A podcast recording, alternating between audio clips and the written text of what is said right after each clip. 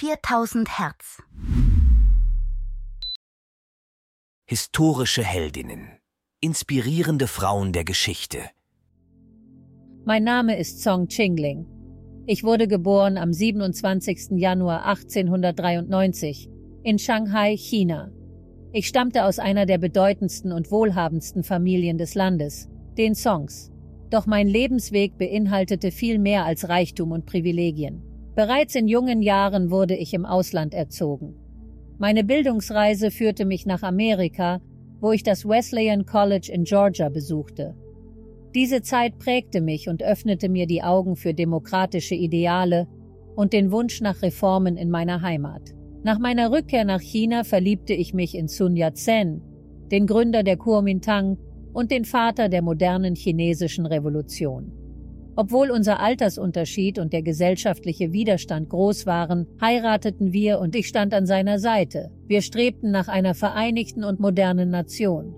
Nach seinem Tod im Jahre 1925 widmete ich mein Leben der Fortführung seiner Vision für China. Während die politischen Spannungen in China wuchsen, blieb ich eine wichtige Figur im politischen Geschehen. Ich trennte mich von der Kuomintang wegen deren repressiver Politik und wandte mich den sozialistischen Idealen zu. In den 30er und 40er Jahren unterstützte ich den Widerstand gegen die japanische Besetzung und setzte mich für den Frieden, den Schutz von Kindern und die Verbesserung der Frauenrechte ein.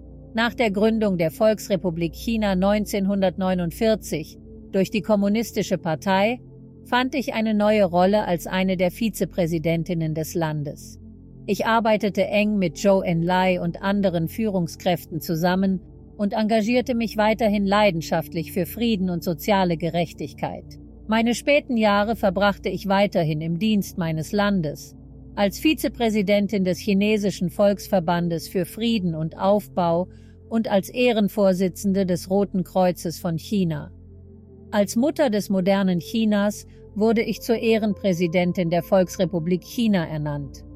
Ich habe mich stets für das Wohl des chinesischen Volkes eingesetzt, sei es durch Bildung, Gesundheitsfürsorge oder diplomatische Anstrengungen zur Förderung von Frieden und Verständigung. Mein Name ist Song Qingling. Ich bin gestorben am 29. Mai 1981 in Peking. Mein Ableben war friedlich, geprägt von einem Leben voller Leidenschaft, Engagement und dem unerschütterlichen Glauben an die Macht der Veränderung und Erneuerung. Dieser Podcast wurde mit Hilfe künstlicher Intelligenz produziert.